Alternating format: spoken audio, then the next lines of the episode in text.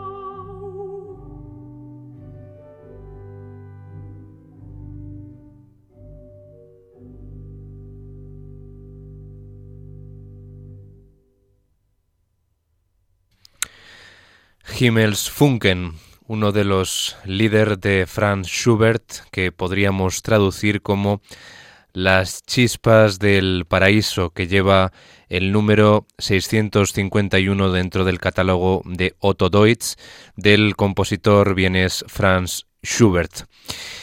Este músico va a ser el protagonista mm, del programa de hoy de música sacra en clave de Dios en la sintonía de Radio María, ya que eh, tal día como hoy, 31 de enero, nacía en 1797 Schubert en un suburbio vienés en Himmel Vorgrund.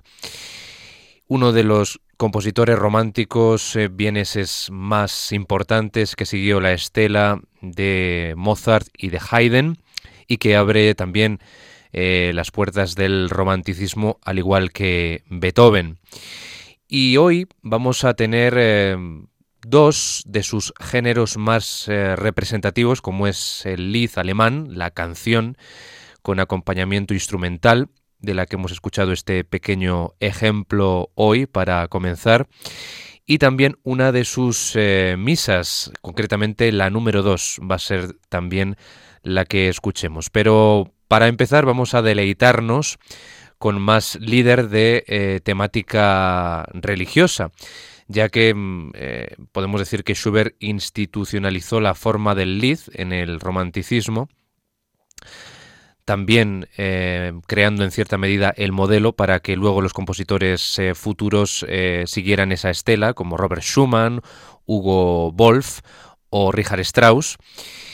Y en el terreno del lead, Schubert, aparte de mm, recrearnos las atmósferas plenamente románticas, basándose en las leyendas asociadas a escritores plenamente románticos también, como son Walter Scott o eh, Johann Wolfgang von Goethe, pues también dejó un apartado de canciones que podían ser interpretadas indistintamente por voces femeninas o masculinas que tenían cierta mm, em, inspiración, podemos decir religiosa, o de cierto contenido eh, sacro, como es el caso que nos habla pues de ese espíritu, de esa chispa, de ese encanto del paraíso en este lead con eh, texto de Johann Peter Silbert.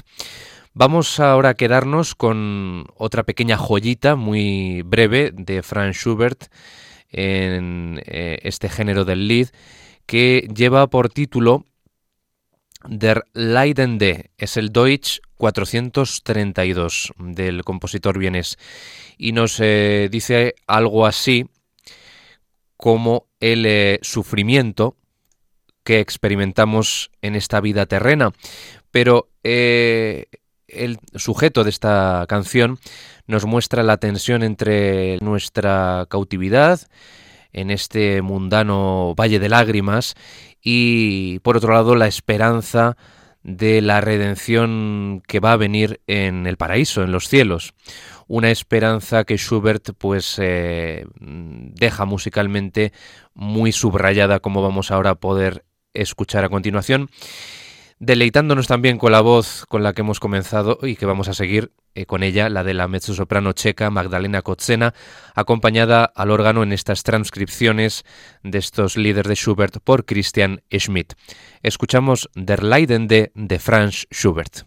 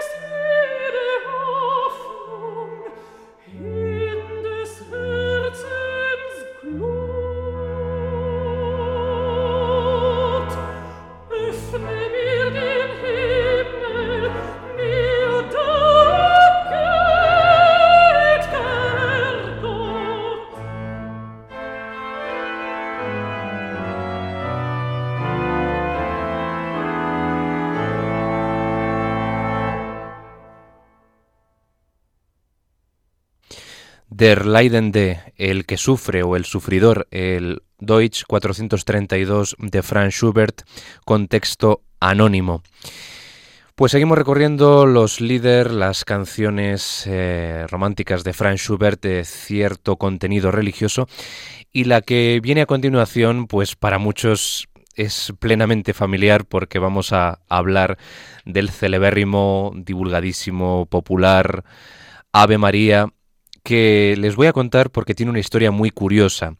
Al contrario de lo que la mayoría de la gente piensa, no es una obra que tenga en esencia, en el original, eh, contenido mm, litúrgico, ¿no? Pensamos que es el Ave María, Gracia Plena, con el texto en latín, eh, que escribió así Schubert originalmente, pero no, nada más lejos de la realidad. En primer lugar, la obra está en alemán, o sea, en la lengua materna de Franz Schubert, y pertenece a un ciclo de canciones titulado Liederzyklus von Fraulein von Sie, o sea, ciclo de líder o canciones de la Dama del Lago. ¿Por qué la Dama del Lago? Porque Schubert se inspiró en una obra de Walter Scott al que he hecho yo antes eh, alusión, The Lady of the Lake, un poema épico eh, en el que se habla pues de luchas em, con espada, em, asuntos de honor que se tienen que resolver, eh, disputas amorosas, bueno, todo muy romántico, muy caballeresco. Y ahí se enmarca esta canción que se titula No Ave María, como las eh, dos primeras eh, palabras que inician cada una, de las estrofas, porque es una canción estrófica, como las que eh, hemos escuchado hasta ahora de Schubert, eso quiere decir que se estructuran mediante estrofas con la misma música, solo cambia el texto. Y como digo, no se titula Ave María, sino se titula Himno a la Virgen. Es el Deutsch 839 y la denominación, por así decir, más em, acorde con la obra original de ese ciclo de líder de canciones de la Dama del Lago es Elens Gesang 3, o sea, la canción de Elena número 3. O sea que de Ave María absolutamente nada. En el poema de Walter Scott, esta dama es el personaje de Ellen Douglas, al que hace referencia el título de Elens Gesang, siendo el lago el Ioch Catrin, en las tierras altas escocesas. Esta historia pues se centra en las luchas entre los clanes escoceses, luchas, disputas, pugnas fraticidas, y Ellen eh, se ha ido con su padre James Douglas, el conde de Bothwell, a esconderse en la cercana cueva del Duende para evitar la venganza de un rey, el rey James, contra eh, Roderick Dhu, que es el jefe del clan conocido como Alpin, el clan Alpin, quien los había cobijado a ella y, a su padre para evitar la venganza de, eh, de este rey desde que el propio monarca los exiliase. Entonces, ella, en ese contexto de cautiva, podemos decir, de exiliada en cierta manera, en, esta cueva junto a su padre, pues busca el auxilio de la Virgen María y eh, dirige una oración a la Virgen, un Ave María, claro está, invocando su ayuda para que todo eh, salga bien, para que puedan salir de esa situación ella y su padre y volver a su tierra. Roderick Dhu, que está en lo más alto de la montaña guiando al clan a la guerra, pues oye su canción y acude en su ayuda. Pues esta es la historia. Así de simple, no estamos ante una obra que nos habla de la liturgia, que nos habla de ese canto eh, oracional mariano a nuestra madre, sino que nos habla de eh, esa plegaria, esa plegaria que dirige el personaje de Helen a la Virgen María para que la ayude y la reconforte, ¿no?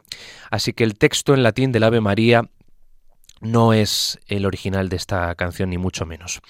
Se dice que esta pieza eh, se interpretó por vez primera en el castillo de la condesa Sophie eh, Weissenwolf, en la pequeña ciudad austríaca de Steyregg, y que estaba dedicada a ella, lo que llevó a ser conocida esta mujer como la Dama del Lago también, ¿no? Siguiendo el título del poema épico de Walter Scott. Y su posición dentro de este ciclo, Liederzyklus von Fraulein von Sie, eh, se sitúa en el número 6. Ahí está ese himno a la Virgen, Ave María, Jungfrau Mild, Ave María, Dulce Doncella. Es lo que comienza diciendo la soprano en esta canción de Ellen número 3. Fueron publicadas eh, todas estas siete canciones que conforman el ciclo en 1826 como el opus 52 de Schubert no estaban destinadas eh, a un intérprete o ejecutante individual, pero las tres canciones de Ellen se suelen interpretar por una voz de mujer, acompañada al piano, en este caso órgano, pues estamos escuchando transcripciones organísticas, Y las canciones eh, de Norman y el conde de Douglas pues fueron destinadas a un famoso barítono eh, en la época de Schubert, que era muy amigo íntimo suyo, que fue Johann Michael Las otras canciones están escritas una para eh, cuarteto de voces masculinas y la otra para coro femenino. Así que, al contrario de lo que opina la gente, de lo que piensa la, la opinión popular, pues esta obra no acompaña el Ave María y hay que decir que posteriormente, pues como encajaba perfectamente en el texto en latín la música de Schubert, parece que lo hizo a conciencia, el compositor vienés, pues se introdujo el texto en latín de la oración mariana del Ave María en este Ave María en origen, el Ellens Gesang número 3, himno a la Virgen, Deutsch 839 de Schubert, con texto de Adam Stork, y Walter Scott. Pues la adaptación de eh, Adam Stork del original inglés de Walter Scott eh, es la que finalmente Schubert musicó, ¿no? No musicó directamente el original de Walter Scott en inglés, sino la traducción de Adam Stork, que pasamos a escuchar y a disfrutar una vez más en esta versión original en alemán en la voz de Magdalena Kotzena.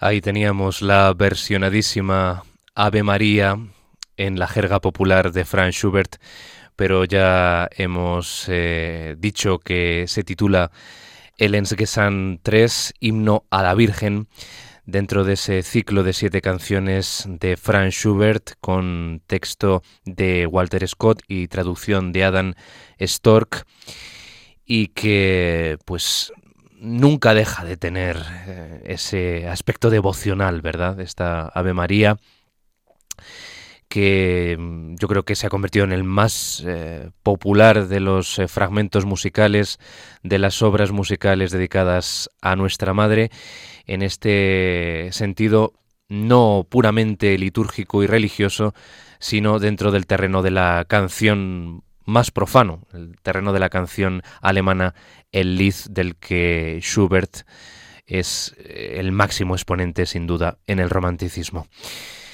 Luego, más adelante, tendremos ocasión en este programa de hoy de Enclave de Dios dedicado al músico vienes de escuchar una nueva canción, un nuevo lead de temática religiosa, pero vamos a entrar de lleno con una de sus misas más populares que más se interpreta hoy en día en las salas de concierto como es la misa número 2, la Deutsch 167.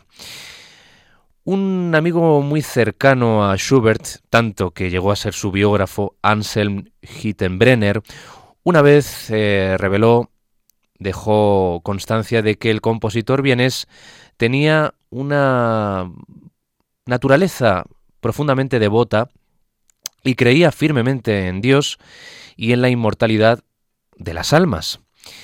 Aunque Schubert mm, tuvo muy poco tiempo para una religión, digamos, organizada, ¿no? Eh, ser eh, un creyente mm, con un culto regular y la verdad es que omitió quizá intencionadamente eh, una frase del credo en sus misas como es et unam sanctum catholicam ecclesiam no aparece en sus misas esta, eh, esta frase, eh, este versículo del credo, y en una santa, católica y apostólica iglesia. Y bueno, la verdad es que podemos decir que Schubert entendía la religión un poco a, su manera, desordenada, ¿no? porque era una persona también que le gustaba mucho por reunirse con amigos, sus famosas Schubertíadas, ¿no? en las que invitaba a sus colegas de profesión y, también a otras personas eh, relacionadas con el mundo de la cultura en Viena. Las invitaba a su casa para departir, escuchar música, tocar. Y bueno, era un hombre devoto, pero eh, como decimos, eh, de manera muy personal. Vamos a empezar escuchando los dos primeros fragmentos de esta misa que mira hacia adelante y hacia atrás. Nos explicamos. Estilísticamente, la influencia de Haydn es imborrable, es palpable en esta misa, sobre todo en el Kyrie, en el Gloria y en el Sanctus, todas estas eh, tres secciones del ordinario de la misa. Y en el más introspectivo Benedictus y Agnus Dei, que lo concluye, anticipa el estilo tierno, mm, eh, tiernamente melódico, eh, que se convertiría en una, en una marca imborrable de Schubert durante la década de 1820. Hay que decir que esta obra data de 1815 y la compuso Franz Schubert eh, en un tiempo récord, en menos de una semana. Fíjense ustedes, del 2 al 7 de marzo de 1815. El año después, un año después de que su primera misa fuera interpretada con éxito en la parroquia original de Schubert. Eh, es la más conocida, como decimos, de sin duda todas las misas de Schubert y concretamente de las tres misas breves compuestas por él. Las más elaboradas eh, son la primera y la quinta. La siguiente, eh, Deutsche Mess o misa alemana, pues está el texto en, su lengua materna, pues eh, son más largas, al igual que la sexta misa, que está también en latín. Vamos a comenzar escuchando las dos primeras secciones, Kyrie y Gloria, en la que vemos una mm, influencia, como decimos, muy palpable, muy evidente de las misas de Franz Joseph Haydn, del compositor del clasicismo vienes. Pues de esta manera, con estas dos primeras secciones del ordinario, comienza la misa número 2 en Sol Mayor, la Deutsch 167, de nuestro invitado en el programa del día de hoy, en el espacio de la música sacra en Radio María, Franz Schubert.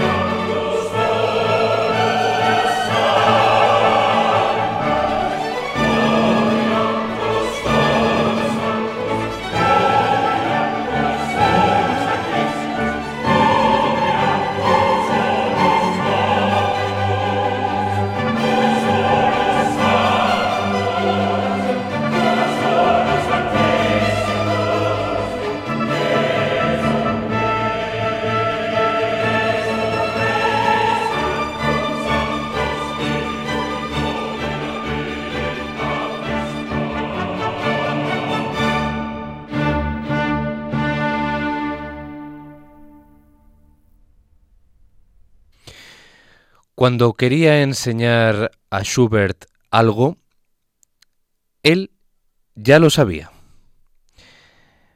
A menudo permanecía delante de él en un atónito silencio. Esto nos lo decía el maestro de coro Michael Holzert, que fue el maestro que enseñó los más estrictos puntos del canto, el aprendizaje del órgano y el contrapunto eh, a Franz Schubert. O sea que el talento de Schubert era tal que no tenía nada que enseñarle. ¿Y dónde eh, estudió em, Schubert con Michael Holzer? Pues en la parroquia de Lichtental, donde también se estrenó esta misa en sol en el año 1815. Con 18 años la había compuesto Schubert en menos de una semana, concretamente en tan solo cinco días. Un prodigio, la verdad, que pues alguien tan talentoso sea capaz de componer de esta manera y que si no nos dicen pues que es de Schubert, pues pensamos que es una misa de Mozart o una misa de Haydn, ¿verdad? Porque los estilos son muy muy parecidos. Vamos a seguir escuchando fragmentos de esta misa número 2, la Deutsch 167 de Schubert, una de las más interpretadas, como decíamos antes, hoy en día en todo el mundo, misas del compositor vienes.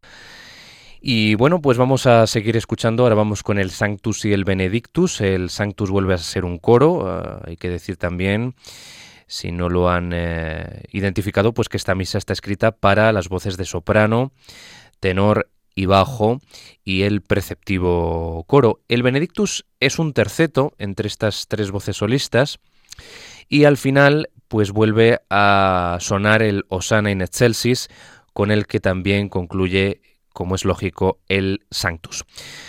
Pues eh, les dejo con este Sanctus y Benedictus de la segunda de las misas del talentoso compositor eh, de 18 años que dio vida a esta obra en 1815 en la parroquia en la que fue bautizado y estudió eh, las técnicas compositivas que hicieron de él un compositor eh, grandioso y que como nos decía eh, Michael Holzer pues había poco que enseñar a ese Franz Schubert jovencísimo adolescente que era capaz de crear ya estas obras tan maravillosas como la Misa número 2.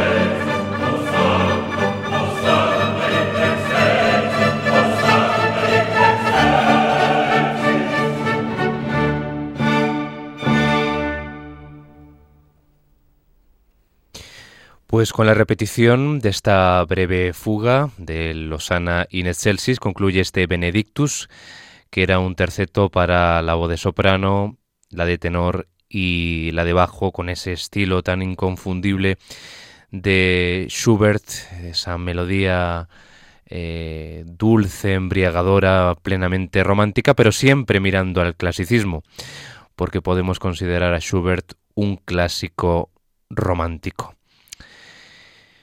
Vamos con la última de las secciones de esta misa número 2 en Sol Mayor, la Deutsch 167. Es el Agnus Dei donde tenemos de nuevo las voces del coro y aparecen esporádicamente de forma eh, breve las eh, tres voces solistas. Y la misa, lejos de acabar con toda pompa, pues termina en el más suave de los suspiros, podemos decir, ¿no? Casi desvaneciéndose. Así concluimos la audición de una de las misas más populares de Franz Schubert, este compositor que nos dejaba en 1828 a los 31 años de edad debido a la enfermedad de moda en el romanticismo, la tisis o tuberculosis, pero del que estamos celebrando el aniversario de su nacimiento al venir al mundo el 31 de enero de 1797 en la capital austríaca.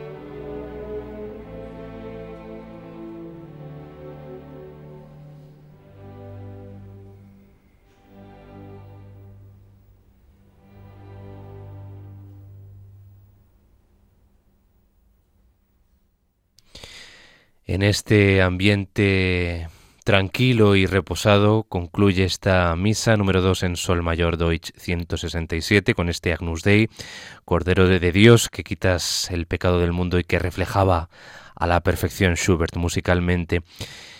Hemos comprobado que aparte de eh, algunos pasajes que canta la soprano solista, las intervenciones de los mm, solistas en general pues son muy modestas, es característico de Schubert.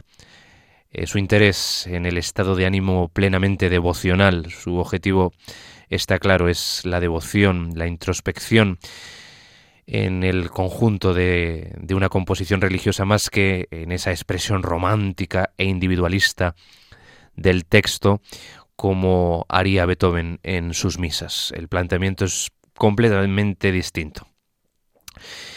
Y les hemos ofrecido esta misa número 2 en la versión de la soprano Bárbara Bonney, el tenor Jorge Pita y el bajo Andreas Schmidt, junto al órgano de Katrin Brindorf y las voces del Concert Bereinigung Wiener Staatsoperchor y la Orquesta de Cámara de Europa, todos bajo la dirección del maestro italiano Claudio Abado. Y como les hemos prometido, pues vamos a quedarnos con un nuevo lead ya para concluir este programa dedicado al compositor vienés, una nueva canción con acompañamiento instrumental. Ahora se va a titular Von Mitleiden María, nos vuelve a hablar de nuestra Madre la Virgen y que lleva por eh, traducción, podríamos decir, en la compasión de la Virgen María, ya que nos habla del dolor que experimentó la Virgen al pie de la cruz en vista de su Hijo crucificado. Es un lead con texto de Friedrich Schlegel y que vamos a volver a escuchar en la voz de la sensacional, maravillosa mezzosoprano checa Magdalena Cocena o con el órgano de eh, su acompañante Christian Schmidt en estos arreglos organísticos del original pianístico. Y si tienen que remitirnos alguna comunicación, pueden hacerlo al correo electrónico de este programa de música sacra en clave de Dios arroba. Ha sido un placer acompañarles con la música de este importantísimo compositor en la historia de la música, en el romanticismo eh, alemán, vienés, eh, austríaco, un compositor que mira hacia adelante eh, en su época romántica eh, y también hacia atrás, siempre con esa herencia eh, indisociable de los clásicos de Mozart y de Haydn. Sin más, deseando que sigan en la sintonía de Radio María, les emplazo a un nuevo programa de Enclave de Dios y deseando también que sigan siendo muy, muy felices. Nos escuchamos pronto en este programa. Adiós.